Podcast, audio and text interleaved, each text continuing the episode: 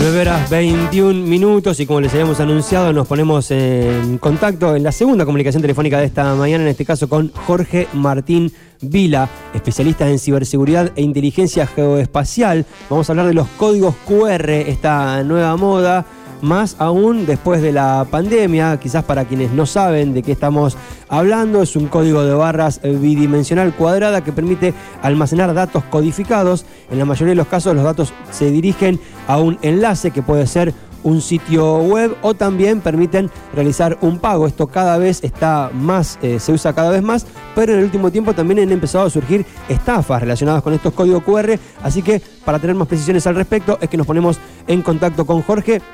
Nos recibimos a través del contacto telefónico. Buen día, Jorge. Acá Pacho Armanelli en Remedio Chino, K2 Radio Necochet te saluda. ¿Cómo estás? ¿Todo bien? ¿Qué tal? Buen día. ¿Cómo están? Un gusto estar por acá. Muy bien, muchas gracias por la atención. ¿Sabes que antes de meternos de lleno en esto de los códigos QR, me interesa muchísimo tu actividad, esto de ser especialista en, en, ciberseguridad y en inteligencia geoespacial. ¿Me puedes contar un poco brevemente de qué se trata, dónde estudiaste y bueno, cuáles son los alcances de tu formación?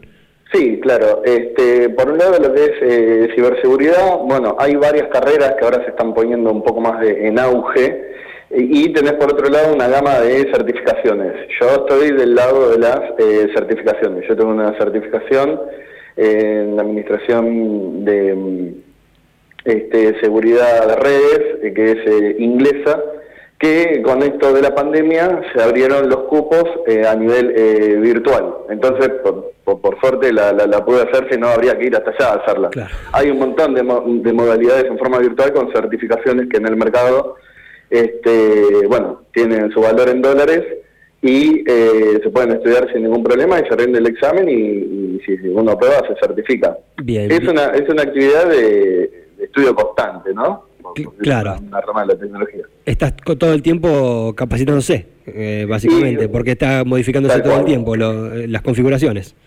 Tal cual, sí. Más que nada, esto como mencionabas, el tema de las estafas y las nuevas modalidades, por llamarlo de alguna manera, entonces uno tiene que estar en el día a día con, eh, nada, actualizado para, para poder dar una respuesta lo más acertado posible ante la eventualidad. Bien, perfecto. Yo expliqué recién brevemente qué es un código QR, pero quizás vos lo podés explicar con más detalle o con un lenguaje que a la gente lo pueda entender más. Por ahí aquellos que todavía no lo han usado, aunque últimamente la verdad que se han instalado de lleno en nuestra vida. ¿Vos qué dirías acerca del código QR? ¿Cómo lo explicarías para que se entienda bien claramente su utilidad? Mira, el código QR es como si fuera un link, tal cual como vos explicaste, pero a través de una, de una gráfica eh, bidimensional en donde uno escanea con una aplicación en el celular y automáticamente le levanta el lugar donde está eh, insertado ese, ese código QR. O sea, deriva un link, puede derivar un link a una cuenta, a una imagen, a un video, a un sitio web, este, a una infinidad de lugares. O sea, hoy la, es muy versátil y se utiliza mucho en marketing, por ejemplo. Este, uno va caminando, tenés el código QR y hacen publicidad con ese código QR y automáticamente uno accede a un formulario, por ejemplo, para completar. Bien, este, es, eso, no, no hay mucha más complejidad respecto al código y la conexión que hay del otro lado. Excelente.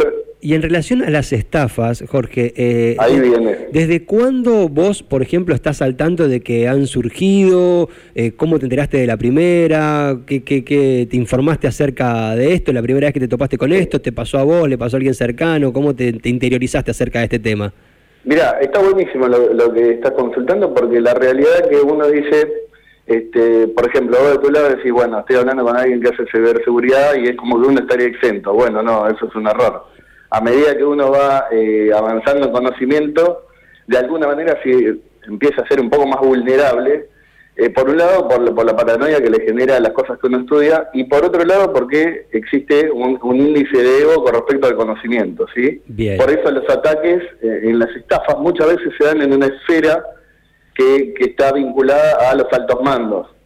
Eh, digo, por una cuestión de atención, por una cuestión de compromisos, por una cuestión de distracción y de horarios también para hacer los ataques.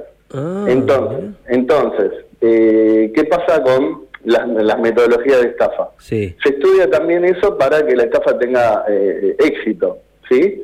En el caso de los códigos QR, se usan desde muchísimos años. O sea, a ver, yo que recuerde que conozca códigos QR hace más de 10 años. O sea, es una modalidad eh, muy dinámica para hacer intercambio de información. Y en el hecho de las estafas, hoy con la, con la problemática, o sea, con el alcance de la, de la tecnología celular a, las personas, se hace un poco más, eh, la metodología se hace un poco más un poco más eh, eh, laxa, ¿no? Sea, es un poco más rápido. Claro. Eh, pero, hay una, este hay una, logística atrás, ¿no? Por lo que vos estás contando al momento de encarar una estafa de estas características. Sí, por supuesto. Bueno, esa, esa es otra muy buena pregunta, porque uno también cree que hay alguien que está en el garaje de la casa, como solíamos leer con respecto a, las tecnologías y al desarrollo de la computación, y eso no es tan así. Atrás siempre hay una organización criminal. Y este y hablando un poco de la organización criminal, eso está del lado de la ciberdelincuencia. No tiene nada que ver con los hackers, no tiene nada que ver con eso. Tiene que ver con ciberdelincuentes que se dedican a estafar personas. Bien. personas, empresas. Ahora, vos decís ciberdelincuentes, Jorge. Yo pienso, ¿por qué un grupo de ciberdelincuencia estaría interesado, no sé, en, mi cuenta de banco? En la que, o sea, ¿se van a organizar de tal modo para sacarme a mí la plata que tengo en el banco? ¿Es, es, esto posible? ¿Puede pasar una cosa semejante? Mira, puede pasar algo dirigido hacia vos puntualmente, hacia mí o hacia la persona que sea, pero generalmente es a una escala un poco más grande. Ahí va. Cuando se hacen este, estafas, eh, uno lo ve personal, pero en realidad eh, no, es tan personal, es para desprestigiar, puede ser un desprestigio de una marca, o puede ser también una, una regionalización. Mm. Por ejemplo, hoy tenemos códigos QR en un bar, estampados en una mesa. Entonces alguien, fíjate que si alguna vez lo viste, que seguro que sí, sí, sí uno llega a la mesa, ve el código QR impreso y vos, yo, cualquiera podría cambiarlo. Es algo muy muy sencillo de hacer. Es más, hay impresoras que imprimen únicamente el código QR que son muy chiquititas, que son de bolsillo. Ah, te sigo, te voy entendiendo. Sí, está bien eso. ¿Entendés? Entonces, uno lo, imprime y automáticamente este, le genera el código QR y eso está enlazado a una cuenta. Entonces vos tenés que pagar y eh, usás Mercado Pago y pasás el código QR. Cargás el, el monto y listo pero digo, uno se pone a ver el trasero de esa conexión. ¿sí? Ahora bien, ¿qué, qué, pasa con eso? Es una cuestión más regional. Es decir, hay una estafa que se genera en, un lugar donde hay bares, donde hay supermercados y demás. Y eso no impacta en realidad a una marca, está impactando a la gente. Mm. Entonces uno cuando hace estadística dice, bueno, en esta región se generan más estafas por la denuncia de las personas. También, también puede suceder que sea utilizado para desprestigiar un banco, por ejemplo. No es algo puntual con una persona, sino generalmente va contra una marca. Te entiendo. Es posible que te, que te roben el celular y bueno, necesitan código QR para eso. Che, y, ¿y tenés casos concretos del último tiempo? No, no sé si es necesario decir marcas, pero algún caso que, sobre el que hayas trabajado, alguna situación puntual que te haya tocado atravesar el último tiempo?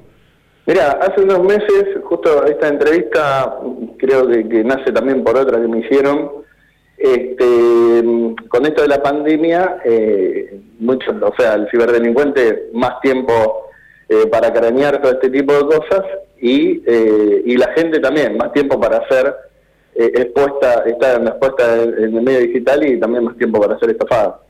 Em, digo, es prácticamente de, de, todos los días. la modalidad es una modalidad ya cotidiana en donde eh, tenemos casos constantemente. A mí puntualmente, yo no tengo, tengo el último que tuve creo que fue hace dos o tres meses, este, pero estaba girando alrededor de un banco. O sea, la estafa estaba configurada con otro tipo de, estafas también, en donde la metodología del QR también se utilizaba. Bien. Este, por lo tanto, sirve no solamente para estafar, sino para complementar otro tipo de estafas. Bien, entonces, bueno, dos, tres meses no es, eh, no es, no es tanto, ¿no? Es relativamente cercano y un banco. Ahora, nosotros o las personas que están a nuestro alrededor o los emprendimientos que están a nuestro alrededor, ¿cómo pueden hacer para que no les suceda? ¿Se puede frenar esto de alguna manera? ¿Hay alguna manera de cuidar la información de uno para que no te ataquen? ¿Cómo, ¿Cómo tendríamos que accionar en ese sentido, en ese caso? Sí, por supuesto. Bueno, el primer, el primer eh, eh, comentario respecto a esto de los códigos QR que están en los bares. Bueno, no utilizarlo, no utilizarlo.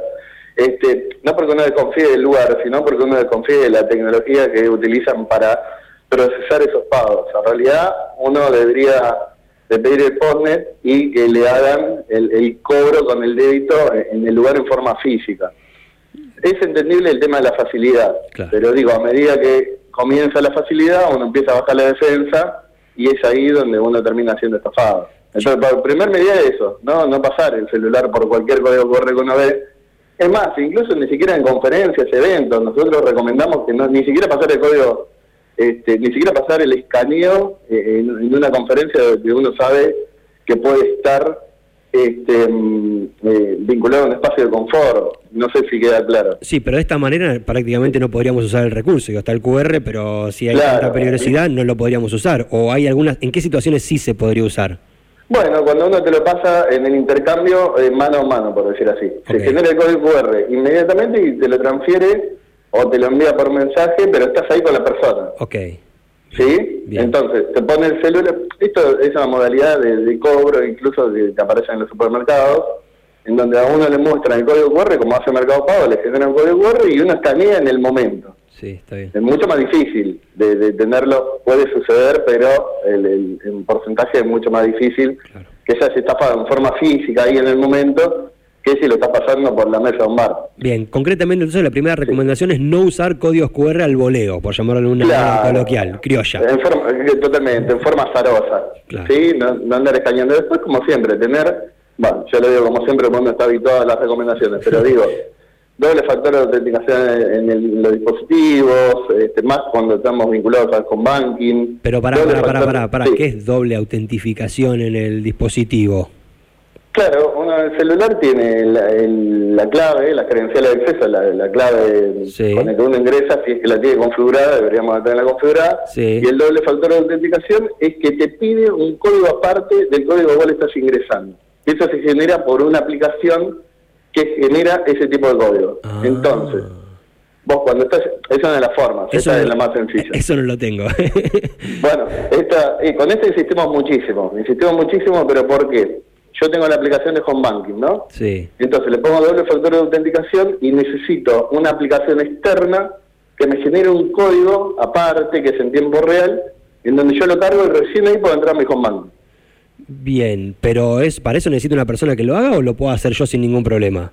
No, no, no, lo, haces vos, vos instalás la aplicación en, tu, en tu dispositivo. Ok. También, también hay aplicaciones que cuando uno ya lleva al extremo la, la medida de seguridad, en vez de tenerla en el dispositivo móvil, la tenés en la computadora, ingresás y generás el código de la computadora, y entonces no tenés instalada la aplicación en el celular. Bien. la, computadora te da el código, vos ingresás con el segundo factor de autenticación, pero desde un dispositivo aparte. Lo que hace algún tiempo para una persona común era como estar un poco paranoico con algunos cuidados, ahora se ha transformado como en lo necesario y lo y la media, ¿no? Como que ahora tenemos que tener esto, sí.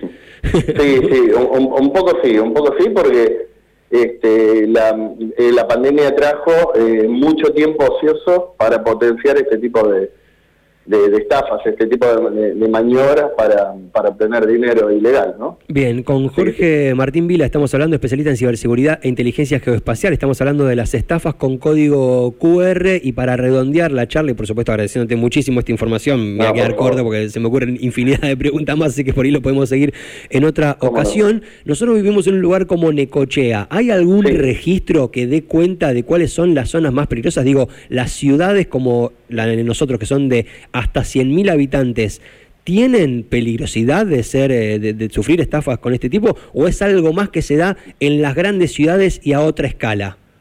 Mira, este, bueno, tus preguntas son excelentes porque es como que estamos manejando extremos, ¿no? A medida que el lugar en donde estamos, al igual que las aplicaciones, tienen masividad, tienen más vulnerabilidad. Pero no es porque la aplicación o el lugar sea riesgoso, sino por la cantidad de usuarios. También a mayor cantidad de usuarios, más posibilidad de que existan estafadores o estafadoras que están polulando por ahí. Eso es un extremo. ¿sí? El otro extremo, que a medida que menos cantidad de usuarios exista en un lugar, en una región, por ejemplo en Necochea, como vos decís, también hay más posibilidad de que suceda, pero ¿por qué? Primero porque es un impacto más dirigido, también corre riesgo de ser descubierto mucho más rápido, y también existe de la regionalización. Yo me voy a un lugar donde eh, la, cantidad de habitantes no es tan grande, y trabajo en forma reducida y puedo tener una ganancia eh, mucho más, más rápida. Yo no sé si estoy avivando giles como uno diría, mm. pero digo, este, son, son dos extremos muy interesantes para, para analizar. Digo, da para hablar un montón, ¿no? Pero en, realidad esto se, se da mucho en, un contexto veraniego, por ejemplo, mm. hablando de Necochea. Buen detalle. Pero, buen detalle. pero por, claro, ¿por qué? Porque aumenta la eh, infraestructura humana. Claro. Sí, es una cuestión lógica que, que, va a suceder. Uno tiene más dinámica en los restaurantes, tiene más dinámica en los bares, tiene más dinámica en los shows. Entonces, por supuesto, pero es una cuestión de infraestructura humana muchas veces. Bien, perfecto. Para redondear entonces, lo importante para cuidarnos es tener la doble autentificación. ¿Eso fue lo que me dijiste? Doble factor de autenticidad, sí. Doble factor de autentificación. Ya me lo pongo a investigar en Google a partir de este momento. Esa es la recomendación para poder protegernos de este tipo de estafas ciber. Perfecto. Bien, excelente. Jorge, te recontra agradezco y bueno, quedamos ahí en contacto porque esto empieza acá pero no termina acá, ¿eh? Esto lo vamos a seguir. Bueno, buenísimo. Porque está, está realmente es un tema muy interesante. Che, muchas gracias por la charla y bueno, felicitaciones por tu trabajo. Hasta cualquier momento. muchas gracias, un abrazo. Así pasó Jorge Martín Vila, como les decía, especialista en ciberseguridad e inteligencia geoespacial.